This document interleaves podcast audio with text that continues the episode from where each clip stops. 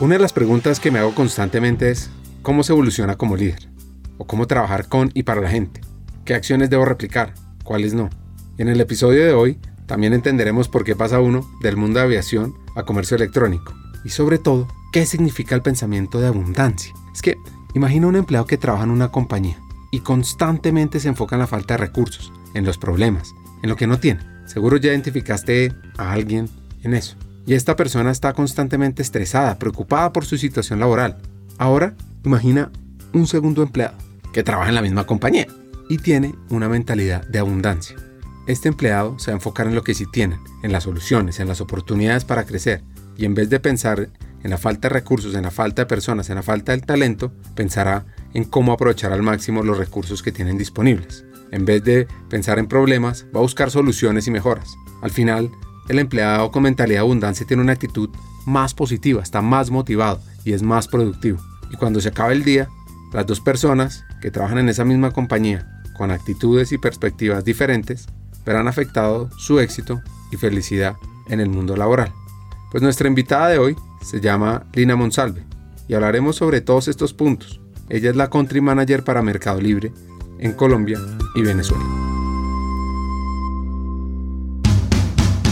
Bienvenidos a Hackers del Talento, el podcast que busca cambiar el juego por lo humano. Creemos en una América Latina más competitiva, inclusiva, equitativa y próspera, donde las personas sean el centro del mundo laboral. Nos motiva el talento como el motor de cambio y por eso estamos aquí, para ser la fuente de inspiración, unión, colaboración, aprendizaje, debate y acción para la comunidad de people, de talento, de HR a través de historias, reflexiones y conversaciones con CEOs, con líderes de talento humano, pensadores y actores de cambio, te ofreceremos hacks para evolucionar como líder, como persona, sobre todo para potenciar tu empresa. Te invitamos a sumergirte en conversaciones profundas y significativas que te harán pensar, reflexionar y seguro te inspirarán a tomar acción. Únete a nosotros en este viaje para hackear el talento y juntos cambiemos el juego por lo humano por un futuro más justo y próspero. Al final, todo pasa por algo. Antes de escuchar su historia por el mundo de la aviación, su experiencia en la universidad, es clave ir entendiendo el hoy de la historia, donde está liderando para Colombia y Venezuela Mercado Libre al final todo pasa por algo y creo que todo ese camino, pues digamos que toda esta trayectoria que te he contado, pero sobre todo esos últimos cambios de haber vivido la cultura de Uber, haber vivido la cultura de Dafiti, ver digamos que esas diferentes perspectivas de hacer las cosas y tener de alguna forma como la oportunidad como de empezar por decir, claro, ya había tenido y como habían sido experiencias igual intensas en tiempo y fondo por todo el contexto de pandemia, del ecosistema digital que va a 300 por hora, pues claramente lo que aprendí en dos años fue gigantesco y, creo que me permitió llegar fortalecida a este nuevo rol en Mercado Libre y claro, con un montón de desafíos, pero también con un montón, creo yo, como de herramientas de ese pasado que ya las había visto funcionar o no funcionar también y ya había tenido la oportunidad de reflexionar y de ver cómo recalcular y de cómo hacer cosas. Entonces, creo que eso fue fundamental, la verdad y más allá de que fueron años movidos, creo que ha sido importante en esta experiencia en Mercado Libre. Y sí, y con mucho trabajo, pero la verdad, la verdad, y, claro, y todavía siento que tenemos y tengo un montón de cosas para hacer en mi rol actual, pero también creo que hemos avanzado un camino grande y con muchas retribuciones. La familia Lina les enseñó el valor del apoyo, el ejemplo del trabajo duro de su padre, que como emprendedor se adaptó a grandes retos. Y ella cuenta lo siguiente sobre su infancia. ¿Cómo era mi infancia? Bueno, yo siempre fui como una niña muy tranquila, cosas que me gustaban hacer, sabes que yo siempre me acuerdo mucho jugando como a la oficina, entonces yo me sentaba en mi escritorio con papelitos y que firmaba cheques y siempre desde muy chiquita me sentía como o tenía como esa ilusión de ser una gran ejecutiva, eso me acuerdo, siempre me fui como muy pues me gustaron mucho como temas de las matemáticas me gustaban mucho o por ejemplo ahora también recuerdo con mi hijo menor que le encanta armar rompecabezas, a mí me encantaba armar rompecabezas, entonces muy digamos que de ese tipo de actividades como introspectivas y por el otro lado no era que no me gustara, pero no fue necesariamente lo que más me inculcaron y fue hacer deporte. Entonces no es que ahora sea la gran deportista, pero yo realmente empecé a hacer algo de ejercicio en mi vida ya después de los 20 años y crecí pensando que yo no necesariamente era buena para hacer ejercicio, pero de esas cosas que te quedan en la cabeza y después me di cuenta que sí, que sí podía hacer, que podía nadar media hora, 40 minutos y lo podía hacer relativamente bien. Así era mi infancia. Le encantaba además estar rodeada de amigos, en familia. Ahora, pensando un poco sobre su manera de ser, uno podría decir que es una mezcla de introvertida y extrovertida decir que tengo como las dos caras de la moneda, porque si yo te he de decir si soy extrovertida o introvertida, te diría más introvertida y también atado a lo que te estaba diciendo del tipo de actividades que me gustan. Y me recargo mucho estando yo conmigo misma y haciendo ese tipo de actividades, pero a la vez también valoro un montón las amistades y también me recargo mucho por las amistades. Entonces creo que tengo como ese balance entre las dos cosas, pero sí, creo que las amistades y esas redes de apoyo pues son súper importantes en la vida y una parte fundamental del bienestar. Les quiero contar una historia, la de Alex Henshaw, un ejemplo poderoso de cómo el pensamiento creativo y la disposición para desafiar las normas pueden llevar a la innovación y al éxito en cualquier industria, incluyendo la aviación. Imagínense que en la Segunda Guerra Mundial hay un joven piloto llamado Alex Henshaw y fue llamado por la Royal Air Force para ayudar en un importante proyecto de aviación. La tarea, o el objetivo, era transportar aviones desde una fábrica en el Reino Unido hasta el norte de África, donde serían utilizados en la lucha contra los alemanes.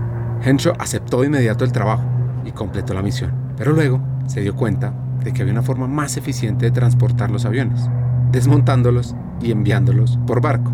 A pesar de las críticas de algunos de sus colegas y superiores, Henshaw decidió seguir adelante con su idea y fundó su propia compañía de transporte aéreo, dedicada exclusivamente al transporte de aviones desmontados por todo el mundo. Jeffrey Quill invited me to join him and George Pickering at Supermarines, uh, which I did.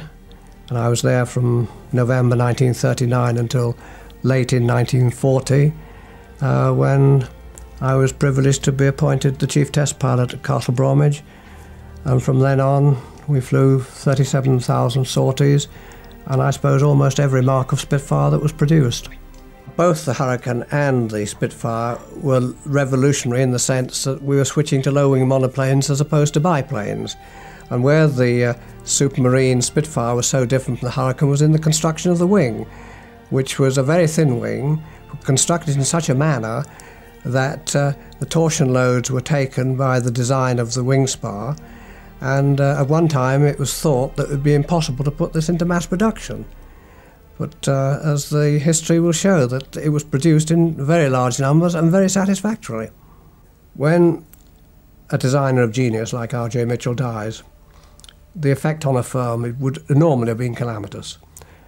But Mitchell, either by design or good luck, had gathered around him a small team of very highly qualified, dedicated technicians who were not only able to create the masterpiece that uh, Mitchell himself had designed, but way went way beyond any conception that, that RJ would have had of the Spitfire in its future development right until the end of the war.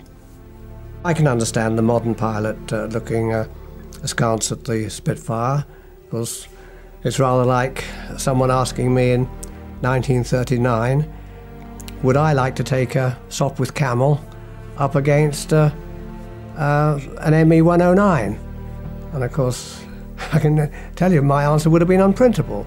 No, the Spitfire was designed for the war as we anticipated it would be. It was the battle that we had to fight tomorrow that the aircraft was designed for. and frankly, it was the most outstanding aircraft, as you know, of the whole war. And that takes in the Americans, the Germans, and the rest of the British. Su empresa, llamada Alex Henshaw y Associates, tuvo un gran éxito y revolucionó la forma en que se transportaban los aviones a nivel global. Les cuento esta historia por la creatividad y también porque el sueño de Lina estaba por el mundo de la aviación. Bueno, yo estudié ingeniería industrial en los Andes, pero tenía muchas dudas al inicio de que fuera industrial, porque, y ya después con la vida me dado cuenta porque me gustaban esas cosas y me siguen gustando, solamente que no tan teóricas, ¿no? Pero por ejemplo, me gustaban mucho los temas aeronáuticos y los aviones no me preguntes porque no que mi papá sea piloto ni que tenga alguien cercano, no, cero. Pero yo, no sé, iba como a un aeropuerto a mí me encantaban los aviones y sí, como me parecía como toda una ciencia el que un aparato tan grande volara, pues por nada en especial en realidad. Y bueno, y también me gustaban como las cosas de, como de neurociencia, solo que eso era como otra cosa y bueno, y con la vida igual, como que esas cosas las he seguido como revisando y leyendo bibliografía de esos temas y me gustan. Pero bueno, eso digamos que anécdota, entonces como yo quería estudiar ingeniería aeronáutica o algo con aviones, pero pues acá no hay tantas opciones en Colombia. Entonces dije, bueno, nada, me meto a ingeniería general en los Andes y veo a ver si de pronto ingeniería mecánica pues puede ser. Y entonces me metí, hice cuatro semestres de ingeniería general, pero no, entonces empecé a ver un montón de materias de ingeniería mecánica, que creo que es una carrera súper linda, pero un poco técnica y con un unos conceptos de física avanzados para mi gusto y entonces decidí seguir por ingeniería industrial y creo que fue una muy buena decisión. Y bueno, creo que la verdad es que mi etapa en, en la universidad fue una etapa linda de como de un despertar y descubrir un montón de cosas, de hacer otros amigos diferentes. La verdad es que la recuerdo con un montón de cariño. Creo que también fue como esa etapa de, en el que ya ahora sí era grande y todo lo que quería eventualmente hacer en la adolescencia que no podía hacer, ahí ya se me abrieron un montón. Pocas veces las organizaciones se enfocan en la cultura de aprendizaje o en el modelo de creación del contenido que sus empleados consumen. La obsolescencia del contenido es el enemigo número uno en los programas de capacitación corporativa. Cerca del 40% del contenido disponible en el mercado no se ha en los últimos dos años. ¿Cuándo fue que actualizaron los contenidos internos de capacitación por última vez? Hay una plataforma que ha sabido apalancarse de la economía de creación de contenidos, Udemy más de 55 millones de estudiantes, Udemy es hoy por hoy el destino de capacitación virtual más grande a nivel global. que hace único y diferente a Udemy es su modelo de marketplace. Expertos del mundo real pueden transmitir su conocimiento en cursos ágiles, actualizados y con el sello de calidad de la validación social de millones de estudiantes. El 74% de los cursos de Udemy han sido actualizados en los últimos dos años.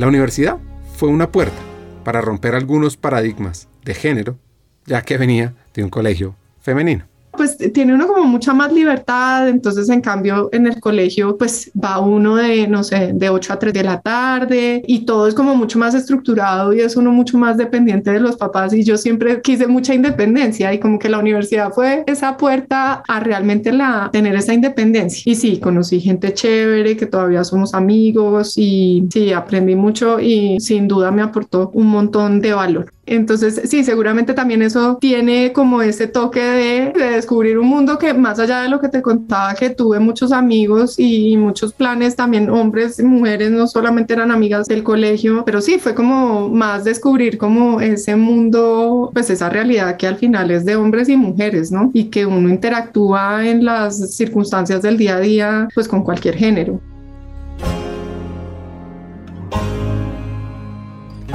Haciendo reflexiones sobre el pasado y proyectándolas al futuro, escuchemos lo siguiente que yo no ahí y, debo decir que fue de las cosas que después pues como de las reflexiones que hago hacia el pasado que uno debería tener eso más claro. Pero nada yo la verdad es que no me imaginaba sabía que con ingeniería industrial se me abrían varios campos pero yo no sabía si me gustaba marketing finanzas producción no digamos que todo lo vi y las cosas me interesaban. Digamos que entre más matemáticas y más modelitos tuvieran por ahí matemáticos me gustaba más pero no tenía como nada en especial y entonces a lo que va el cuento es que yo creo que tanto la práctica que hice, que claramente las dos circunstancias las agradezco con todo el corazón, pero la práctica de mi primer trabajo fueron como esas primeras aproximaciones, pero que uno la verdad no sabía ni qué era lo que quería ni a qué me estaba afrontando, pero creo que fueron súper valiosas esas dos instancias para darme cuenta realmente qué era lo que no quería. Bueno, la primera fue en un tema de procesos, claramente, y seguramente las prácticas, por lo que yo veo, han cambiado un poco, pero pues era una práctica bien operativa y era como de, redefinir, no, ni siquiera redefinir procesos, era más un copy-paste de procesos y que estuvo bueno porque aprendí de la empresa en la que estuve un montón, porque claro, al tú saber, sabías exactamente cómo se hacía cada cosa y estuvo chévere. Y mi primer trabajo fue en una mesa de dinero, pero entonces las dos cosas como que me hicieron reflexionar y pensar que yo realmente quería algo en donde tuviera que usar mucho más como esas habilidades y ese gusto como por las matemáticas, por los cálculos, por esos análisis que no necesariamente sentía que, que estaban como en todo mi potencial en esos dos trabajos. Y bueno, y fue ahí que entré al mundo de la consultoría en donde pues es el mundo del análisis y el mundo de la realmente de tomar recomendaciones y sugerir ideas a través como de los análisis y de los números. Y ahí fue que realmente dije, ah, esto sí hizo clic. Era el año 2004. ¿Y tú? ¿Qué estabas haciendo en ese momento? ¿Qué recuerdos tienes de esa época? Porque en ese año salió la primera temporada de Lost o de Prison Break también.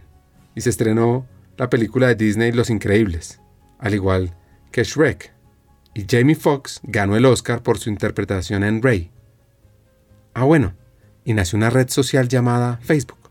Bueno, Lina entró a McKinsey en un proceso de selección largo sabes que fue un proceso largo, pero como que yo cada vez, o sea, no me daban razón. Yo que empecé como a aplicar en octubre, una cosa así, y terminé entrando en abril del siguiente año. Pero he de decir, y no sé si sea sesgo mío, que también en la época en la que yo entré todavía no estaba como tan permeado ese mundo de consultoría en Colombia. Porque claro, cuando yo me fui al MBA y empecé a ver que todo el mundo extra estudiaba y de todo, yo decía, yo no me preparé tanto. O sea, yo llevé lo que tenía en mi cabeza y como mi mejor entendimiento y me jugó una buena pasada que, no sé, la lógica y el raciocinio que usé en las entrevistas, porque en realidad fue un proceso largo que claramente estresante porque son muchas entrevistas, pero he de decir que yo por lo menos fui como un poco más ignorante de, de cómo era que me tenía que preparar. Claramente si lo volviera a repetir y yo creo que una persona que está entrando ahora a consultoría pues tiene toda esta información mucho más accesible que tal vez en mi época no, no era tan evidente.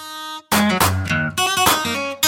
¿Cómo es el mundo de la consultoría en McKinsey? Sabes que mis recuerdos son en netos súper positivos. Claro, uno sí tiene, no, y además es que, no sé, es un, es un trabajo chévere porque además es, pues tú no trabajas solo, sino que tienes un equipo. El equipo, pues por lo general, y en mi caso puedo decir que los equipos con los que trabajé eran súper, te soportaban un montón y éramos de verdad como una fraternidad que estábamos todos juntos y si teníamos que trasnochar, trasnochábamos todos juntos. Entonces como que yo creo que eso hace también mucho la diferencia del tú no sentirte solo y que es problema tuyo, pues más allá de que cada uno tenía sus responsabilidades, ¿no? Pero sí, yo me acuerdo sobre todo al principio que, claro, yo no sabía qué esperarme, como ya te dije que no sabía a qué era lo que estaba llegando. Y nada, yo acostumbraba que en la universidad pues me iba muy bien y de todo. Acá era como que, pues obviamente que al principio estaba aprendiendo y uno siempre sigue aprendiendo. Entonces, esas primeras retroalimentaciones, uy, me dieron como en el ego durísimo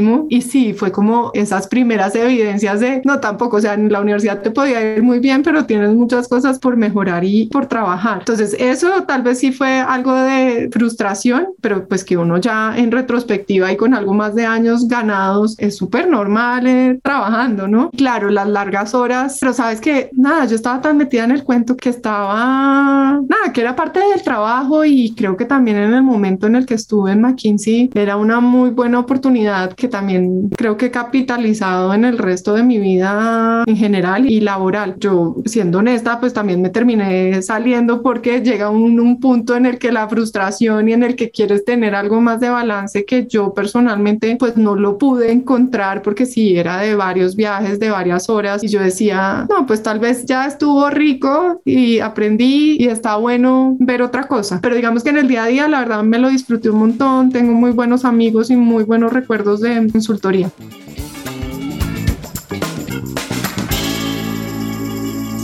Nuestra hacker se define como juiciosa, aunque a mí me gusta más el término nerd, porque ese tipo de personalidad las debemos promover en todos los espacios y verlo como algo supremamente positivo. Yo era juiciosa, más que nerd, porque nerd tiene como una tonalidad ahí como negativa, pero nada, era juiciosa, sí, si ponían tarea, pues sí, yo hacía la tarea, si nos mandaban a la biblioteca a un trabajo en grupo, pues yo hacía, pues iba a ir a hacer el trabajo, no me ponía, pues siempre digamos que trataba de lancear el tema, pero pues había que trabajar y, y trabajaba, cumplía pues con las fechas que nos, que nos definían para los trabajos, sí, a mí me iba bien, era juiciosa. Llevando ya más de dos años, el paso siguiente es irse a estudiar. Aplicó, eligió un lugar fuera de serie y fue seleccionada. En ese mismo lugar han estado profesores como Noam Chomsky, lingüista, filósofo y activista político, que se conoce por su teoría de la adquisición del lenguaje y la crítica que le hace a la política exterior de Estados Unidos. Él ha sido profesor en MIT desde 1955 y básicamente es considerado uno de los intelectuales públicos más influyentes del mundo. ¿Por qué? Revolucionó la lingüística, porque proponía la teoría de la gramática generativa, que dice básicamente es que los seres humanos tenemos una capacidad innata para adquirir el lenguaje. Y él decía, o establece, que el lenguaje humano se basa en una estructura innata de la mente, lo que él llamó la gramática universal. Bueno, también han tenido diferentes profesores, y uno fascinante es Martin Minsky, pionero en la inteligencia artificial y la teoría de la mente. Él creó el laboratorio de inteligencia artificial de MIT, recibió el premio Turing en el 69, que es básicamente el Nobel de la informática. Desarrolló el concepto de marcos, que son estructuras mentales que nosotros utilizamos para organizar nuestro conocimiento y comprensión del mundo. Pues digamos, ¿cómo le fue a Lina?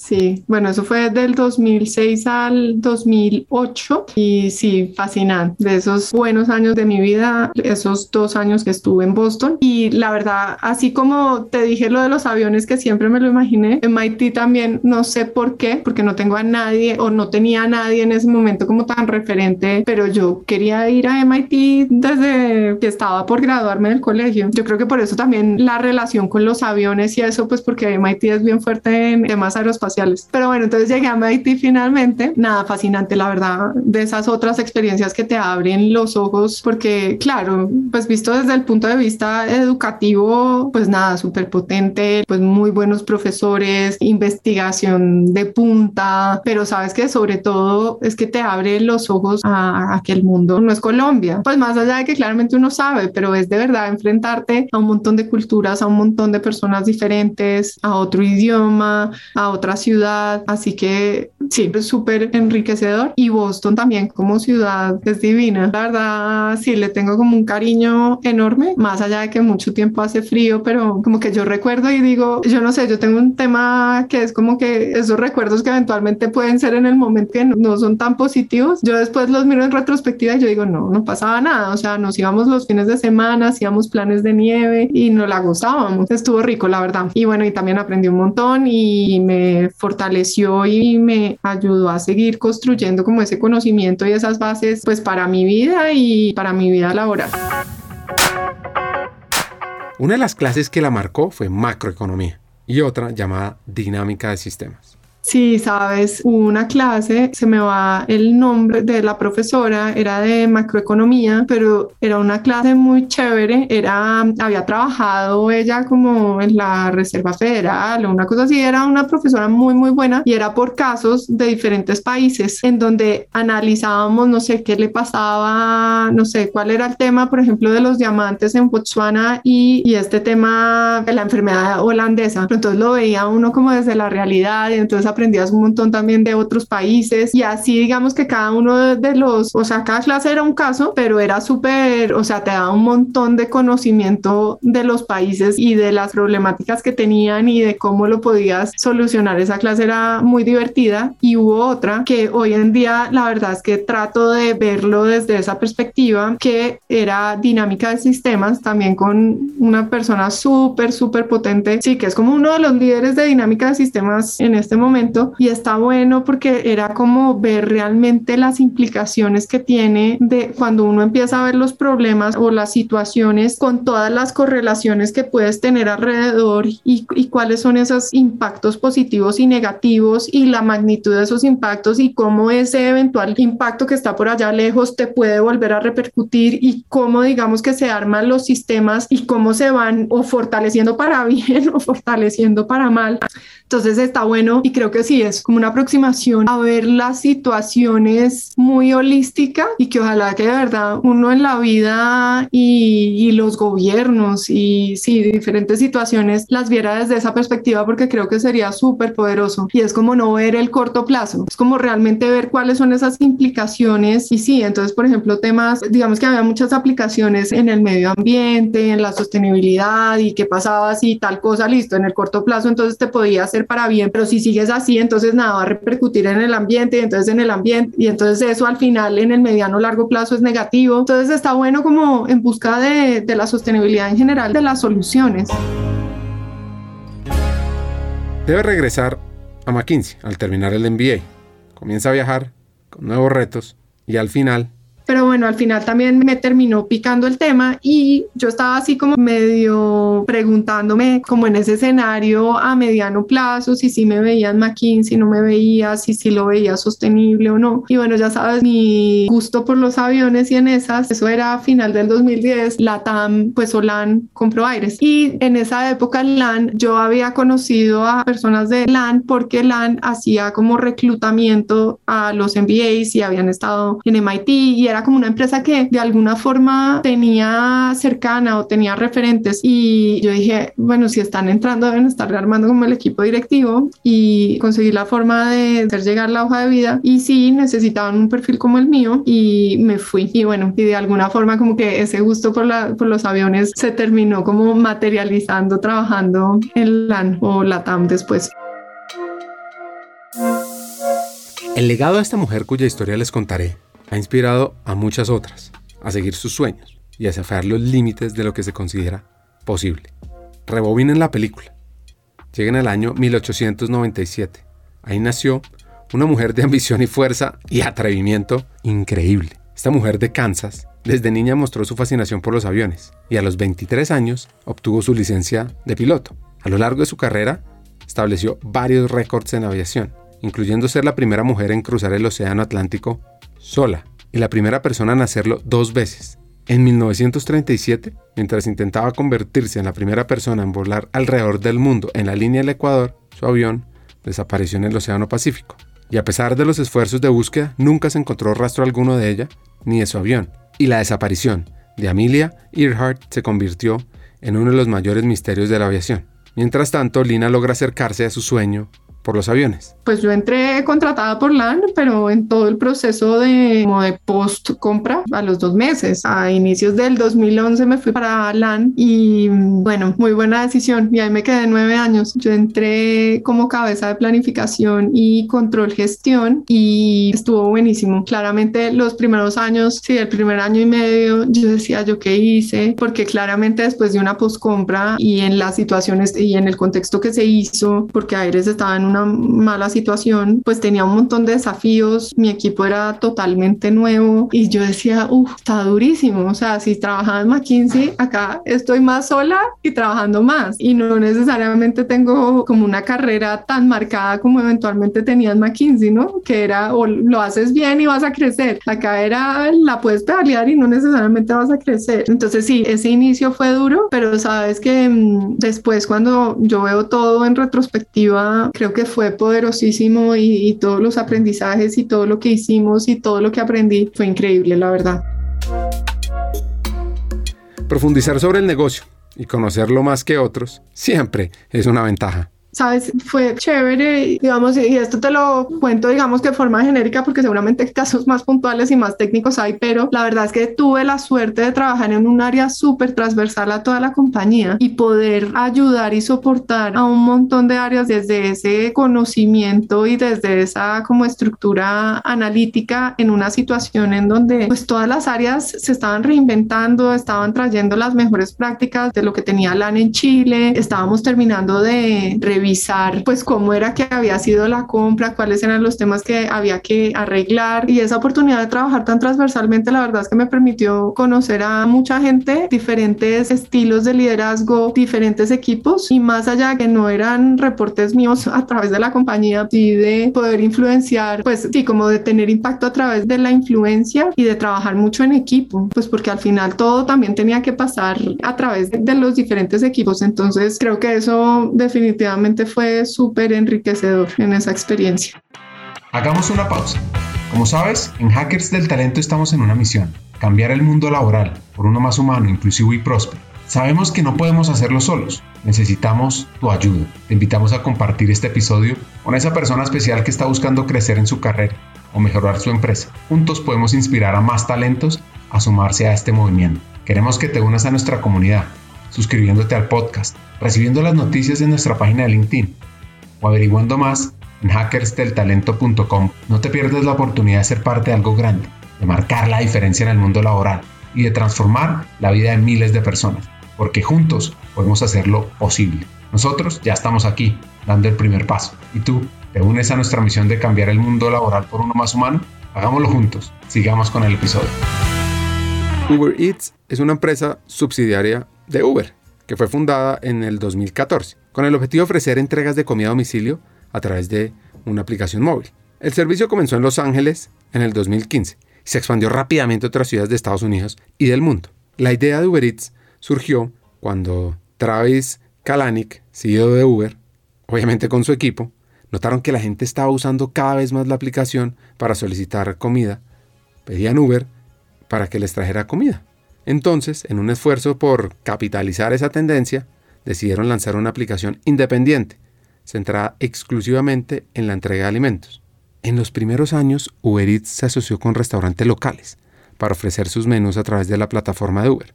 Pero, pero, pero, en el 2019 comenzó a adquirir y operar cocinas compartidas en ciudades de todo el mundo bajo la marca Uber Kitchen Uber Kitchens, que son esas famosas cocinas ocultas. Y hoy por hoy, Uber Eats opera en más de 45 países creo que ya había cumplido un poco esa curva de aprendizaje. Estuve como en dos momentos diferentes de la compañía, una de este turnaround local que te mencionaba y la otra un poco de como de revisión de procesos y de formas de trabajar a nivel corporativo, centralizando varias de las funciones. Y bueno, yo sentía, digamos que ya de alguna forma esa curva empinada de aprendizaje ya de alguna forma la había pasado y yo siempre me sentido como inspirada y motivada por esos aprendizajes y por esos retos continuos, no que no los tuviera, pero sí sentía que podía explotarlos más en otra parte. Entonces, pues en esa época me salió una oportunidad chévere en Uber Eats y me fui para Uber Eats, pero bueno, estuve nueve años en la TAM. Eso era mm, región andina, Centroamérica y Caribe. Eran 11 países y me fui como cabeza de esos 11 países. ¿Cómo fue eso? Mira, la verdad, ese proceso para yo llegar a Uber Eats fue lindo porque fueron muchas entrevistas y como parte de ese proceso había que preparar un caso, pero el caso era, o sea, cuando a mí me mandaron, mira, es que tienes que preparar esto, yo decía, bueno, va a hacer dos preguntas. No, nada, era la estrategia de la región. ¿Cuál sería tu estrategia? Y sí, me preguntaron como por habilitadores y eso, pero ¿cuál era tu estrategia? Y me daban casi que un mes para prepararlo. Entonces, digo que fue un proceso lindo porque yo tuve la oportunidad de hacer como todo toda la investigación y la debida diligencia de para dónde me estaba yendo. Y pues claro, sin duda, sin duda yo sabía que había una competencia durísima y pues eso ya se ha normalizado esa competencia tan dura que había porque es que era domicilios.com, Rappi, pues lo que uno tenía más cercano acá en Colombia, ¿no? Rappi, Uber Eats, era duro. Pues la verdad es que con unos cupones de descuento gigantes, pero nada, el cuento va a que yo tuve la oportunidad de, hacer todo el research y yo decía, sí, esto es un reto grande. Hay unos países en donde está mucho mejor posicionado que otros. Entonces, por ejemplo, yo tenía dentro de los países a Costa Rica. Costa Rica era una, una región sólida. El Caribe también estaba bien. Bueno, pero claro, yo sabía que, que me iba a un reto grande, pero también era la oportunidad de, también ese proceso me permitió conocer una compañía como que me cautivó por su forma de hacer las cosas, de como su cultura, eso me gustó mucho y también era como un reto de, bueno, ahora voy a ser como un poco la cabeza del negocio y puedo demostrar un montón de cosas que creo que tengo para aportar. Entonces, bueno, me fui para Uber Eats. El reto ya no fue crecer por crecer, ahora es crecer con rentabilidad. Claro, yo llegué un poco del IPO que hizo Uber, en donde después de un IPO, pues hay que ponerle más foco a la rentabilidad y no es tanto crecimiento por crecimiento. Y dado que yo venía, digamos que con un background también financiero, pues esas eran cosas que eventualmente aportaba y traía a la mesa. Pero sí, fue más o menos en esa época y ahí pues el CEO era Dara, que es actualmente pues el mismo. Entonces, ¿qué pasó?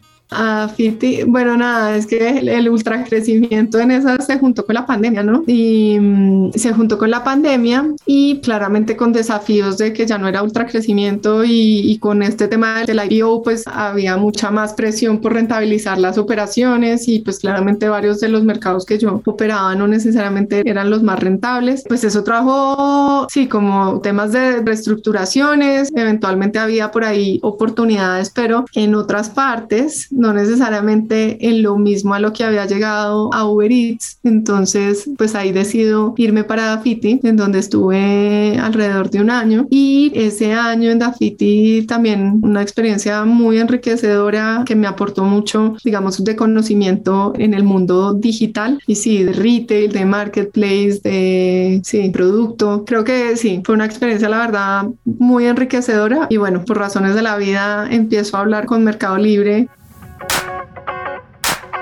el reto en Dafiti fue difícil. Y la verdad, le agradezco esa transparencia, Lina. Uy, fue difícil. Yo sí, creo que, claro, o sea, tuve, digamos que diferentes motivaciones para cambiar de rol a Mercado Libre, pero creo que también no fue tan fácil ese año que estuve en Dafiti y parte era el contexto. No era tan fácil conectar. No, más allá de que, claro, éramos un equipo bien cercano, teníamos muchas interacciones pues a través de Zoom, pero sí, creo que de pronto habría sido diferente el escenario si hubiera habido mucha más presencialidad para conectar. Y sí, cuando entré quería, digamos que de alguna forma cambiar algunos paradigmas o formas de hacer las cosas, cuando no necesariamente entras en un rol en donde quieres seguir haciendo lo mismo que se viene haciendo, es más difícil poder lograr ese cambio si tú no necesariamente has hecho esa conexión 100%.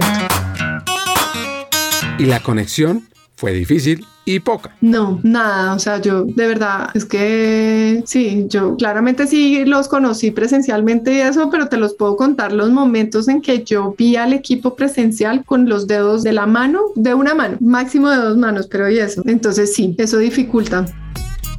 Siguiendo la historia, cuando de pronto sucede lo siguiente empecé a hablar con Mercado Libre y yo también de esas cosas de la vida que, no sé, Mercado Libre siempre lo ha tenido como un referente, además que también tenía o tengo mucha gente cercana, porque no sé, en Mercado Libre al final terminaron trabajando muchas personas, hay varias personas del mundo de aerolíneas, entonces como que siempre lo tuve como un referente y la verdad, la verdad también un proceso de varias entrevistas que está bueno para darte cuenta y como tener ese sabor de la cultura y de que la forma de hacer las cosas. Y la verdad, la verdad es que sí, como que me enamoró la oportunidad y la, la posibilidad de estar en Mercado Libre, que era una empresa con la que me sentía vibrar y sentía que tenía un potencial bien importante. Y bueno, en esas, en una decisión difícil, termino yéndome a Mercado Libre y en Mercado Libre, bueno, ya voy a cumplir un año y medio, absolutamente feliz, año y medio de mucho trabajo, pero totalmente plena y identificada con la compañía.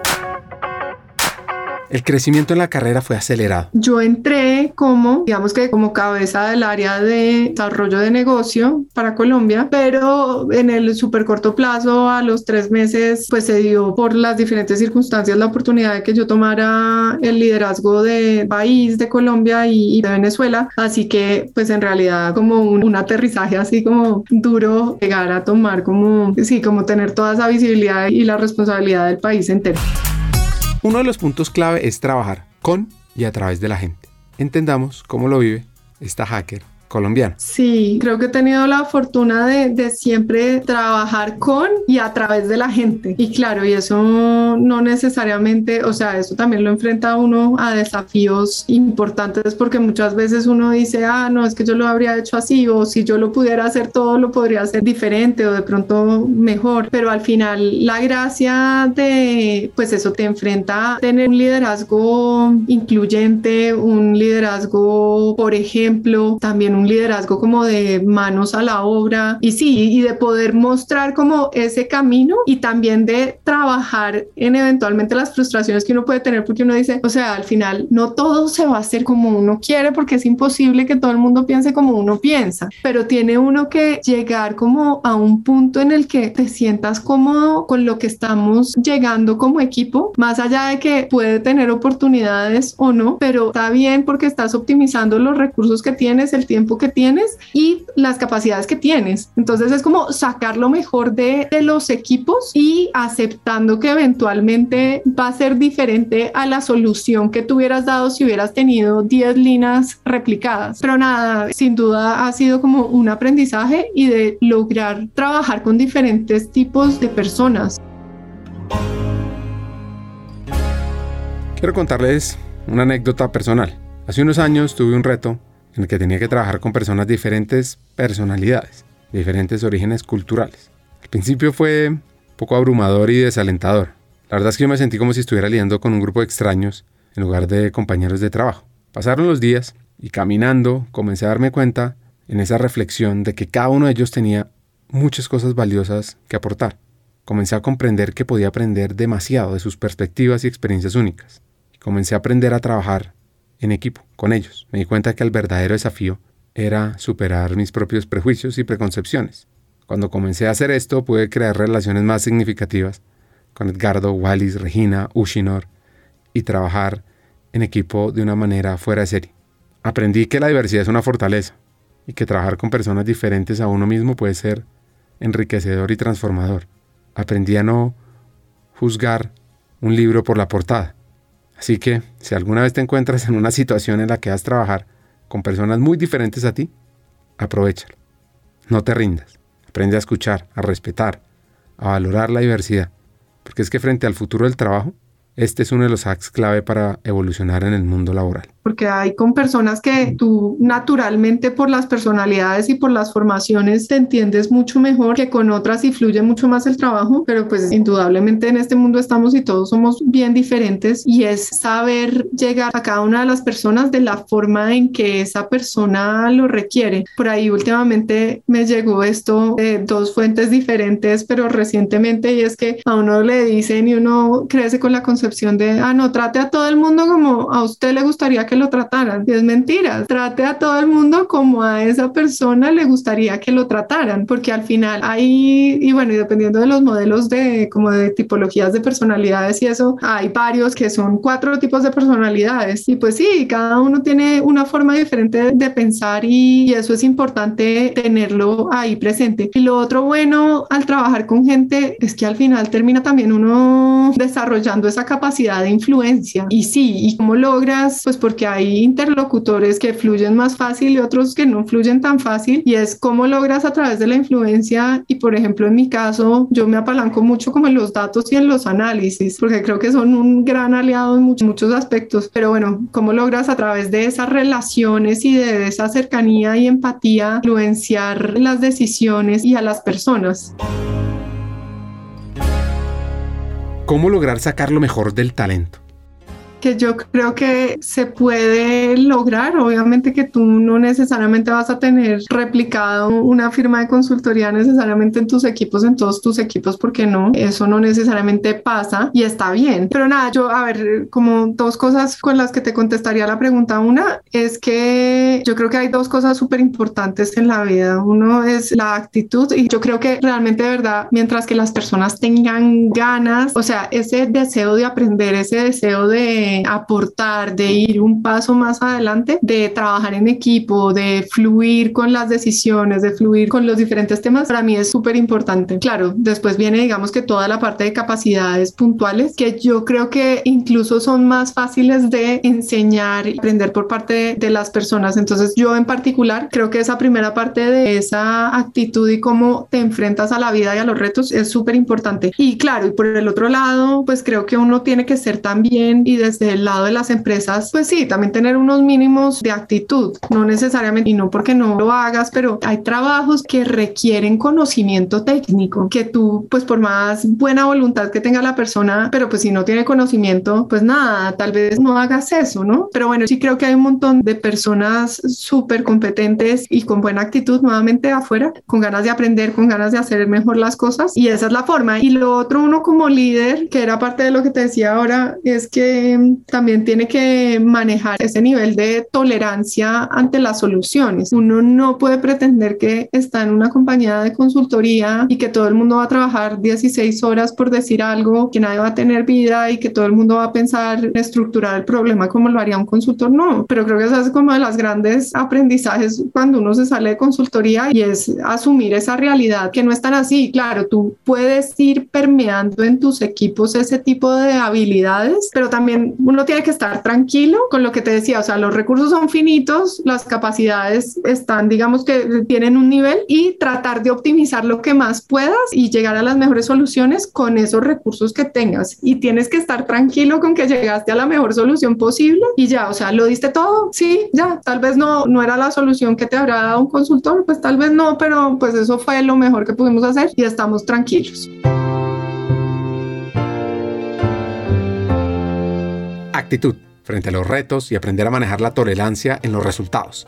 Dos hacks que tienes que anotar en tu libreta y escuchemos esta reflexión sobre las propias personalidades de las compañías. Sabes, yo claramente eso es una evolución y creo que también las compañías tienen sus propias personalidades, ¿no? Y tienen como, uno podría coger a la compañía y hacerle el mismo test de personalidad y seguramente estarían marcadas más en una que en otra. Entonces, por ejemplo, no sé, hay compañías que son mucho más, por decirlo así, como mucho más dictatoriales o sí, en donde los líderes son como mucho más listo, vamos a eso y eso y eso, y son como súper asertivos en esa forma de decir las cosas. Hay otras que son mucho más, digamos que empáticas y promueven mucho más el relacionamiento social. A mí lo que me pasa y, y que creo que es como un continuo avanzar en ese sentido es que pues al final, o sea, una compañía que sea mucho más, digamos que por decirlo así, dictatorial y que vamos en este camino y eso, no necesariamente quiere decir que todos sus líderes tengan que tener estos rasgos marcados. También puede tener un, un líder que es mucho más fácil conciliador, pero nada, creo que todavía personalmente me pregunto es uno cómo hace ese match entre tipologías de compañías y tipologías de personas, porque claramente hay personas que fluyen más en unas compañías que en otras, pero no quiere decir que una cosa sea mejor que otra. Aprender a liderar es algo que se hace con los jefes que se tiene. Es crear una propia lista de comportamientos que quiero replicar y una lista de los que quiero que mi equipo tenga. También una lista de los que no quiero repetir. Al final, es un escrito en constante construcción que ojalá tú tengas a la mano o en tu computador, en tu libreta y vayas analizando qué va pasando con esos comportamientos? Bueno, yo tuve un jefe del cual realmente aprendí un montón, en su mayoría todo lo positivo, pero también decía, bueno, qué es lo que no necesariamente quiero. Pero sí, sobre todo, por ejemplo, de esta persona que te digo, para mí fue súper importante como su forma de aproximarse a los problemas, a las reuniones, en retar a los equipos, en cómo pensar mucho más allá, no de una forma pacífica, sino realmente y digamos que en buen sentido, en una forma retadora de en cuanto a las soluciones, en cuanto a qué conclusiones se estaba llegando. Y digamos que trabajé muy de cerca a esta persona y, y fue de verdad un gran líder de, de quien aprendí mucho, pero también por ejemplo veía cosas que no me convencían del todo que tenía que ver con el trato de hay veces con algunas personas, entonces creo que también uno no debe perder como esa empatía que es súper importante más allá de, de que estés retando y de que quieras llegar a una mejor solución, pero bueno, creo que también ser ese líder cercano y empático también es súper importante. Y sí, y lo otro que también a través de esos líderes que yo digo que para mí es súper importante, como los líderes como comprometidos que realmente no se trata de que estén haciendo micromanagement, pero sí que si se requiere sean líderes que se arremanguen, que lideren por el ejemplo. Para mí esas son de las cosas súper importantes que hay veces lo he visto presente, hay veces lo he visto en ausencia y que definitivamente pues eso es algo que ha marcado como la forma en la que me gusta liderar. Es interesante entender su método de crecimiento como líder con los mentores? Mira que yo, nada, he tenido buenos líderes con los cuales me he apoyado, pero yo te diría que como que ese network de mentores está más a nivel de pares o dentro de los equipos. Entonces mi forma de hacerlo no es que tenga un mentor específico y que si tengo una duda le diga. Creo que ha dependido mucho de las circunstancias en donde he encontrado personas afines que logran entender la situación y que siento que me pueden aportar. Entonces han sido, digamos que pares importantes o personas incluso que han trabajado directamente conmigo, que incluso encuentro como más afinidad en la forma de pensar y de solucionar los temas con las cuales he terminado como resolviendo y rebotando como soluciones. Pero sí, también mucho como a través de esos pares en eventuales situaciones similares a las mías. Hay preguntas profundas y esta que es clave y es ¿qué quieres tú para tu vida? O en este caso, qué quiere Lina para su vida. Bueno, nada, si quieres te respondo sobre qué quisiera para mi vida y te cuento de mi familia y de mis hijos y cómo influyen en mi vida. Pero nada, yo qué quisiera, no, la verdad es que yo creo que uno hay veces tiene diferentes momentos en donde, no sé, eventualmente tiene momentos en los que quieres solo crecimiento profesional o enfrentarte a nuevos retos. Yo en realidad, digamos que en este punto de mi vida, o sea, quiero seguir haciendo cosas o trabajando en pro de temas que construyen construyan país, que aporten positivamente a comunidades, transformen formas de hacer las cosas. Entonces, sí, es más, digamos que desde filosóficamente y conectándolo, digamos que como con propósito de vida, es realmente en donde siento que pueda, puedo aportar más, contribuir. Y en ese sentido, bueno, creo que en particular en Mercado Libre todavía tengo muchas cosas para seguir aportando, para seguir construyendo país, para seguir cambiando la forma que funciona el comercio, en seguir penetrando mucho más el e-commerce, seguir ayudando a todas las comunidades y todos los emprendedores que trabajan con nosotros. Entonces ahí siento que todavía tengo un camino por recorrer. Y bueno, y respecto a mi familia, bueno, yo soy casada desde hace mucho porque me fui desde que era chiquita que me fui a hacer el MBA y tengo dos hijos, uno de nueve y uno de siete años. La verdad, la verdad son como súper relevantes en mi vida, pues claramente son mis hijos pero, pero digamos que son, yo creo que la llegada de ellos, así como los trabajos, también los veo como situaciones también en los que me hacen preguntarme cada día qué puedo hacer yo mejor como persona. Y sí, mis hijos han sido como ese instrumento para de crecimiento personal gigantesco que a través de ellos he podido tener un montón de reflexiones también de mi vida y de cosas que me gustan, de que no me gustan, de que quisiera, que no quisiera. Así que son una motivación gigante. A ti que nos estás escuchando, te pregunto, ¿quieres convertirte en un líder excepcional de talento humano en América Latina? Pues en Hackers del Talento Latam, nuestra misión es formar a los futuros líderes estratégicos, tecnológicos y transformadores del mundo empresarial, que sean ejemplo de la humanización de las empresas.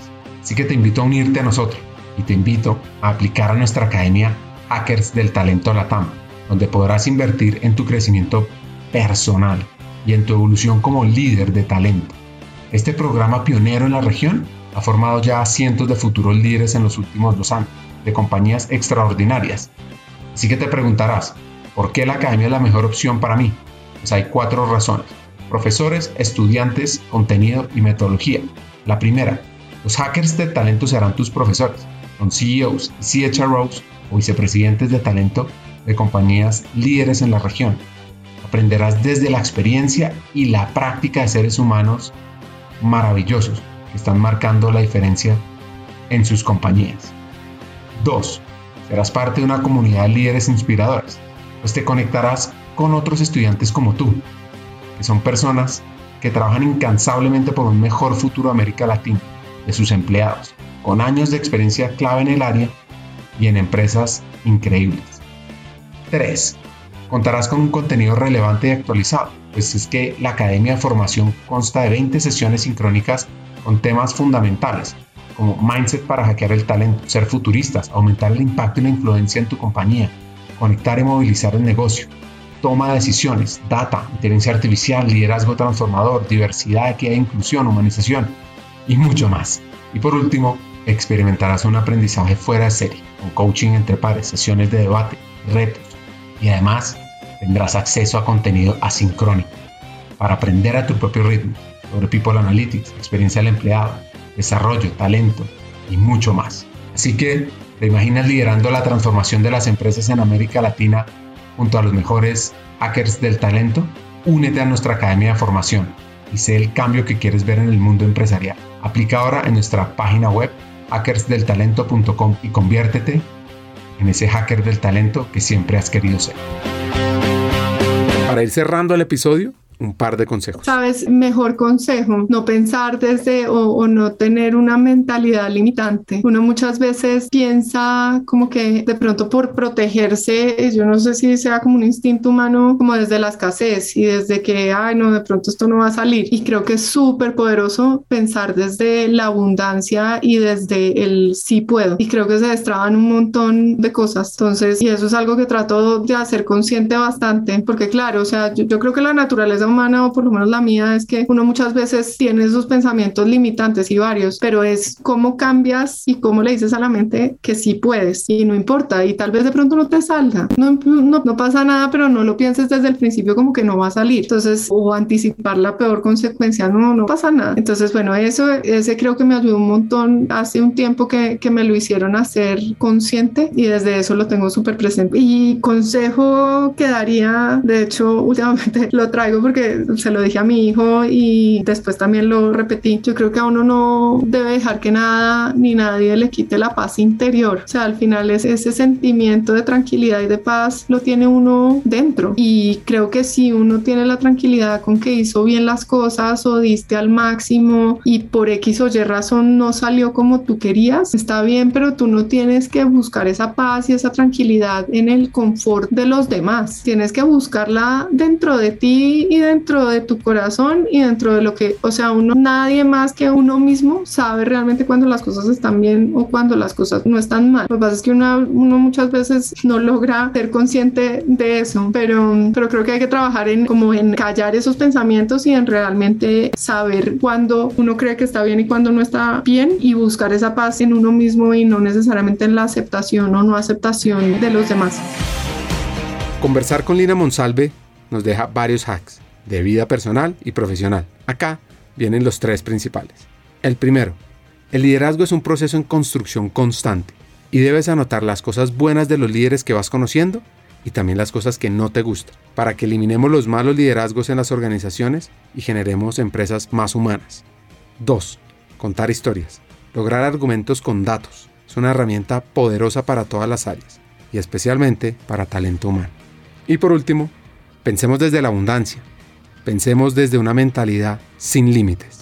Hasta un siguiente episodio y sigamos hackeando el talento.